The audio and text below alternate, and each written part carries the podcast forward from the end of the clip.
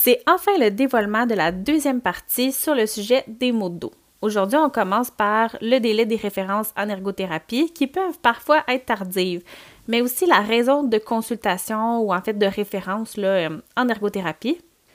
On enchaîne sur des exemples de signes de notre corps qu'on peut se rendre compte ou en fait qu'on devrait prendre le temps d'écouter pour mieux comprendre finalement les actions ou encore les activités qui pourraient augmenter, pour donner un exemple, la douleur. Enfin, on aborde l'imagerie de résonance magnétique ou IRM comme acronyme.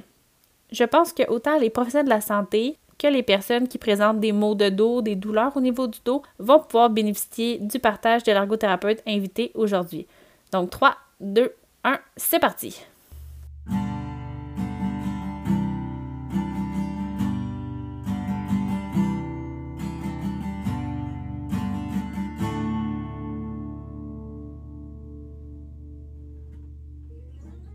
Mais aussi, si je peux me permettre de faire un lien avec le, premier épisode avec le président de l'Ordre des ergots, où justement, on a abordé l'enjeu des références qui seraient plus tardives, donc qui arriveraient peut-être plus, euh, plus tard dans, dans, le processus de réadaptation d'une personne ayant euh, une problématique au dos.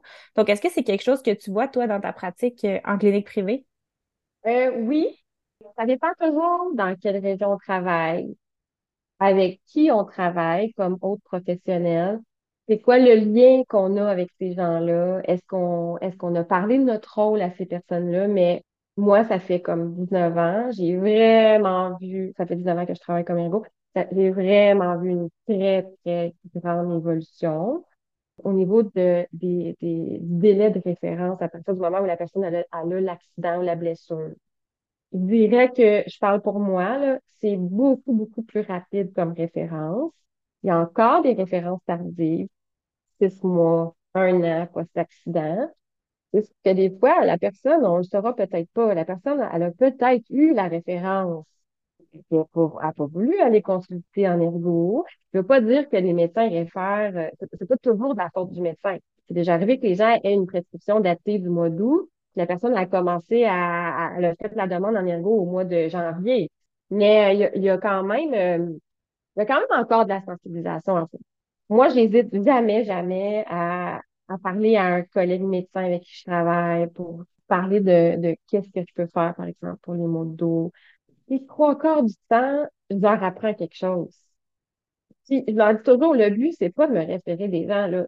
J'en ai assez de clients, euh, je veux dire, euh, euh, c'est pas un problème d'avoir de la clientèle, en tout cas, du moins, dans ma région c'est pas ça le but. Le but, c'est vraiment d'être justement agent de changement puis de sensibiliser le, le, domaine médical de, réadaptation. Que euh, il y a encore du chemin à faire, il y en aura toujours, euh, parce qu'il y a toujours des nouveaux gradués en médecine, en physio, mais c'est très important de tisser des liens avec nos collègues euh, immédiats pour que ça se passe moins ça, parce que c'est sûr que, comme je dis, il y a beaucoup plus de travail à faire quand la référence est six mois, un an post-accident. En ergothérapie, c'est sûr que malheureusement, quand c'est tard, des fois, les chances de succès sont diminuées. Le pronostic est des fois moins bon.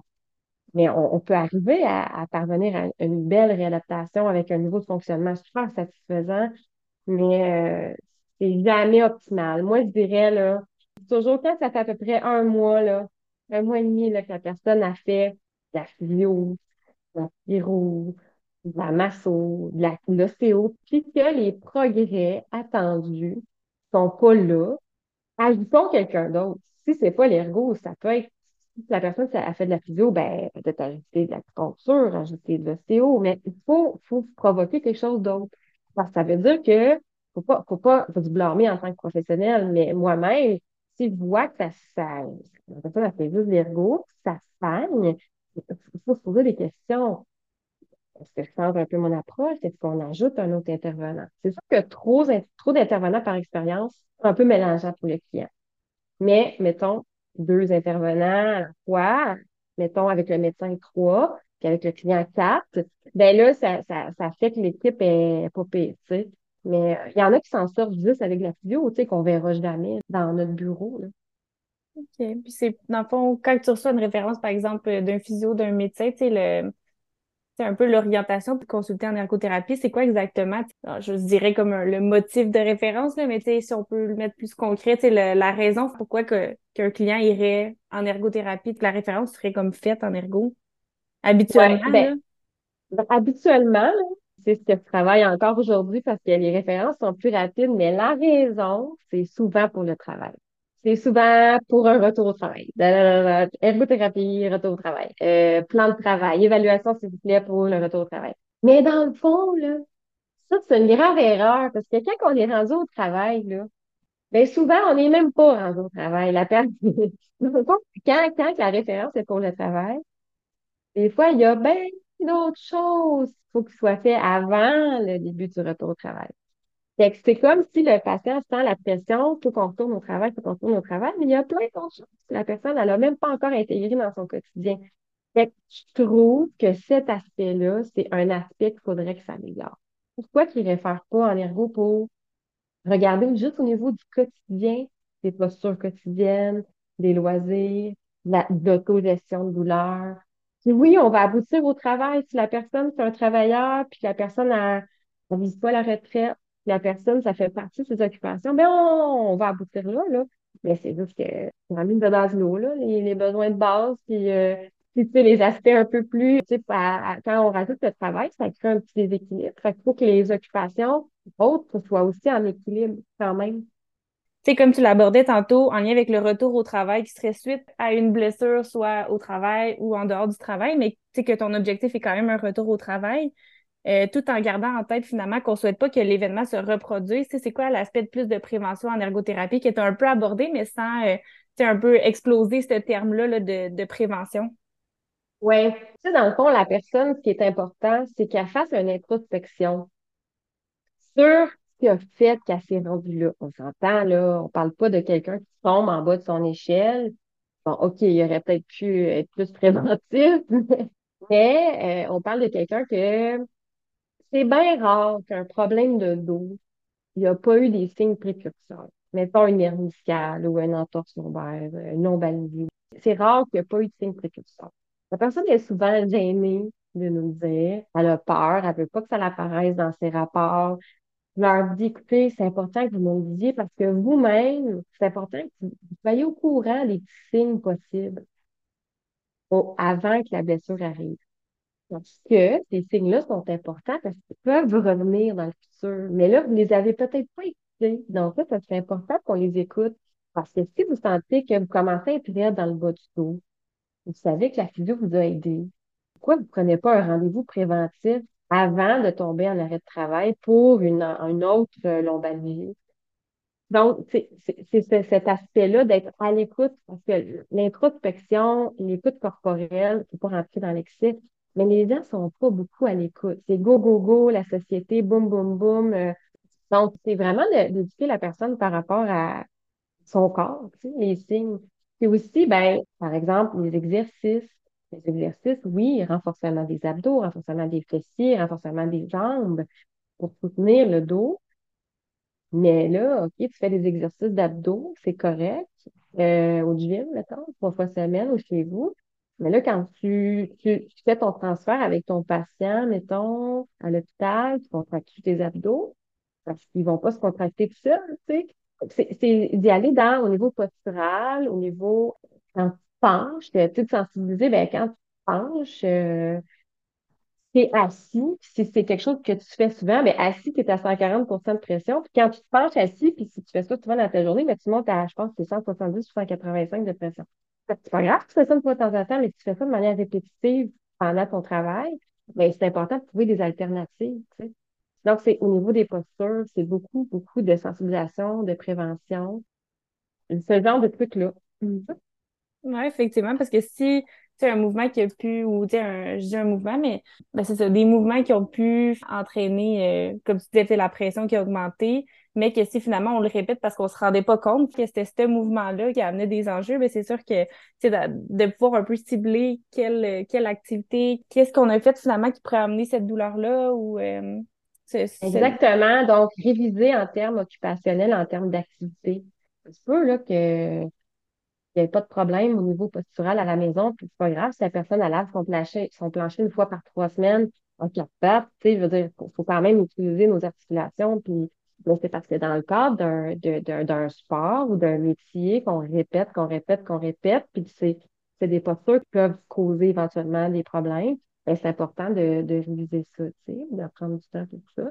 Aussi, au niveau préventif, ben, c'est sûr que ça, c'est vraiment à la base quand je rencontre la personne au début, mais c'est c'est d'expliquer c'est quoi le diagnostic. Généralement, pour vrai, soit que la personne elle a oublié ce que les autres professionnels de la santé lui ont expliqué, ou les autres professionnels n'ont juste pas eu le temps ou n'ont juste pas pensé le faire, mais pour vrai, j'apprends presque toujours quelque chose sur la pathologie de la personne. Il faut pas gêner pour montrer des images, sortir euh, avant c'était le netter, tu sais, le, le, d'anatomie. Oui. Mais maintenant, je sors moins le netter, je sors plus comme Pinterest avec des tableaux que je crée pour euh, l'anatomie, du dos, par exemple, ou juste sur Google. Euh, Tu sais, il y, a des vidéos sur YouTube sur euh, le dos quand il bouge, qu'est-ce que ça fait, tu sais. Donc, euh, ça, c'est un grand aspect parce que ça, ça sensibilise la personne. Tu sais, c'est comme elle comprend plus. C'est sûr qu'il y a des gens qui sont moins intéressés, là, qu'on à comprendre. Tu sais, il y en a qui c'est comme, dis-moi quoi faire, pas besoin de savoir autant de détails. Fait que ça, c'est important de poser la question parce que des fois, on va perdre beaucoup d'énergie à expliquer quelque chose que la personne, finalement, elle veut pas tant comprendre. Mais là, ça reste sa décision, on doit respecter ça.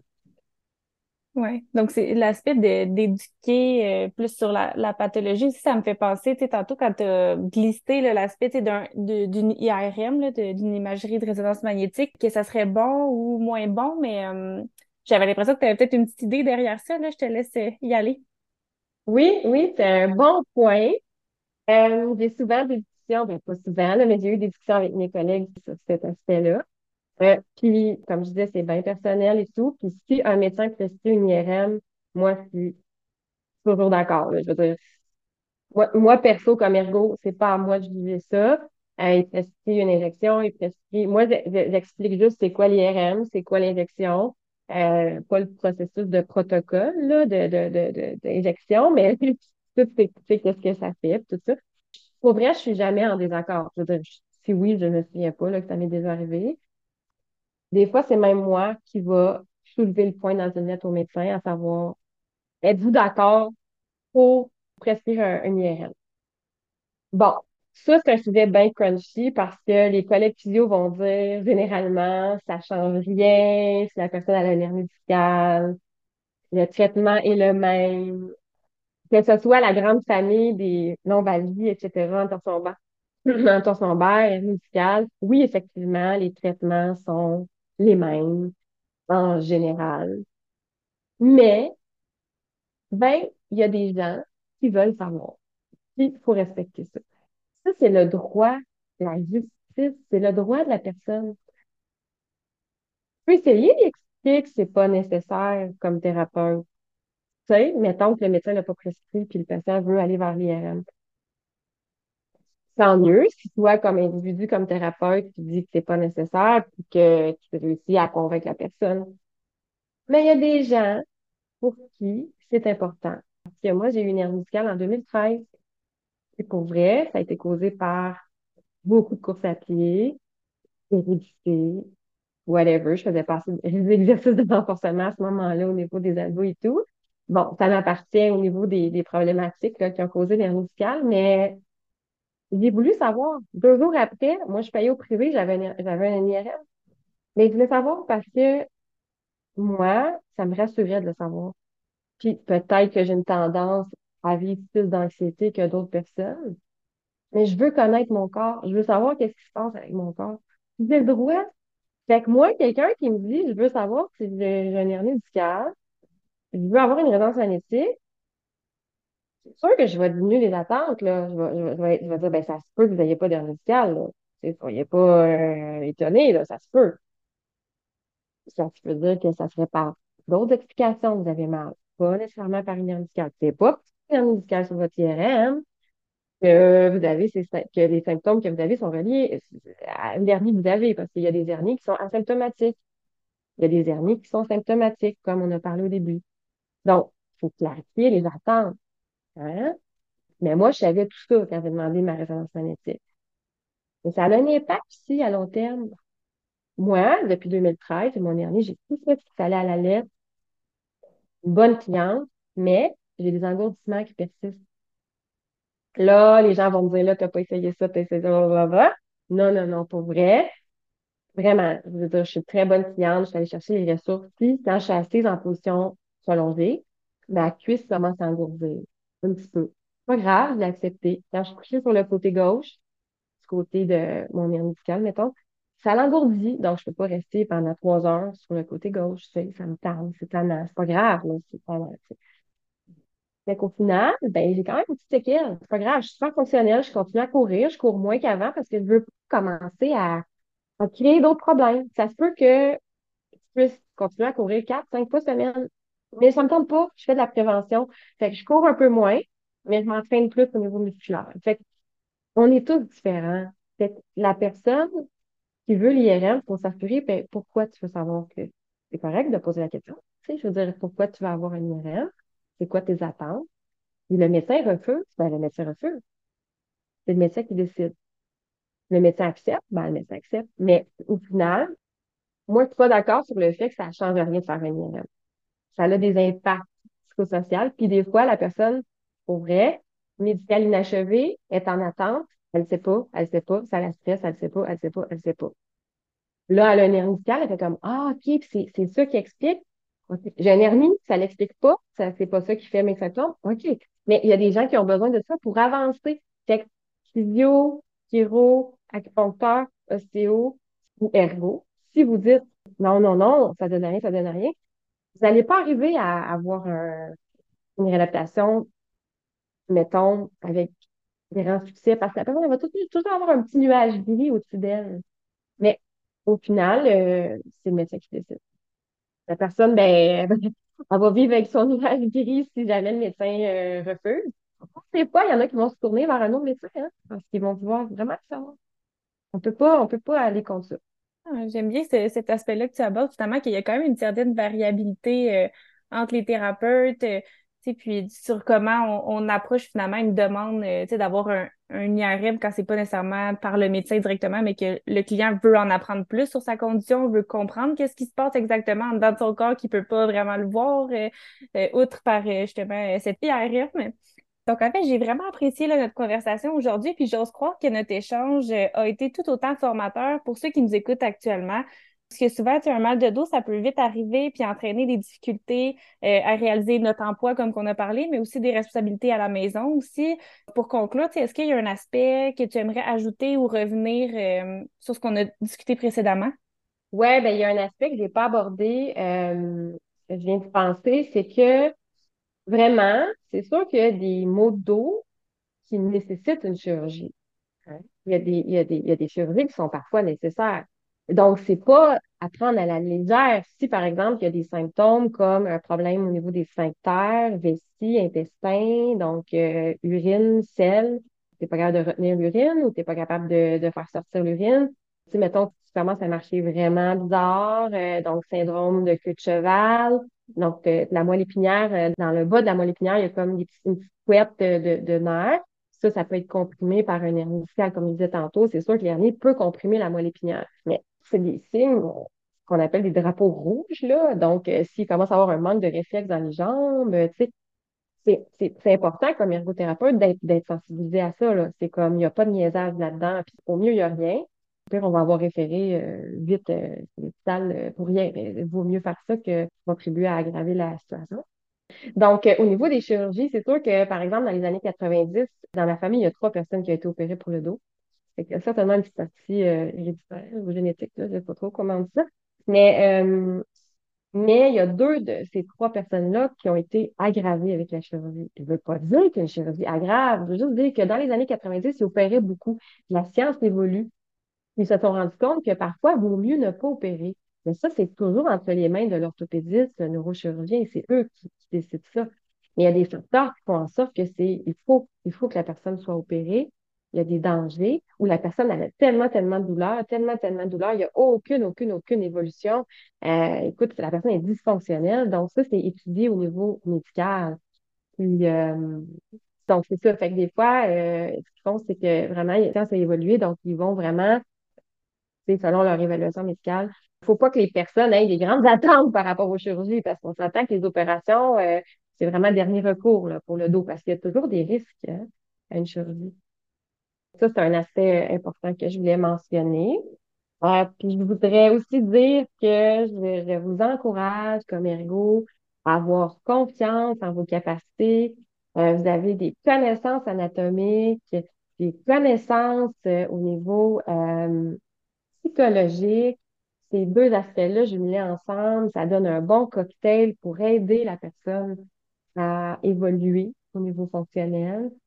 Tu sais, des fois, c'est pas nécessairement d'être intervenant dans le dossier avec le physio, mais des fois, juste de donner un truc au physio auquel il n'a pas pensé, comme eux aussi le font pour nous, euh, des fois, c'est d'être complémentaire sans être intervenante, là, tu sais, je veux dire, euh, comme c'est rare qu'un ergo manque de clients, là, de toute façon, là. Donc, euh, c'est, c'est pas ça le problème, là. C'est pas genre, qui, qui va avoir le plus de clients, là. C'est vraiment de, de, de s'entraider puis de compléter un petit peu, là, au niveau des interventions. Puis n'hésitez pas à sauter sur chaque occasion pour être un agent de changement, que ce soit avec un assureur. Moi, ça va m'arriver des fois de dire, ben, savez-vous quoi, ça aurait été vraiment le fun que vous référiez un petit peu plus tôt ou même un médecin avec qui je travaille, hey, mon Dieu, ça aurait été tellement fun que tu sois référé dans un mois post-accident au lieu de quatre mois, tu sais. Chaque occasion, c'est pas de, de, de, faire du marketing, c'est vraiment de, pour le patient, pour le client, c'est améliorer hein, le, le, processus euh, médical.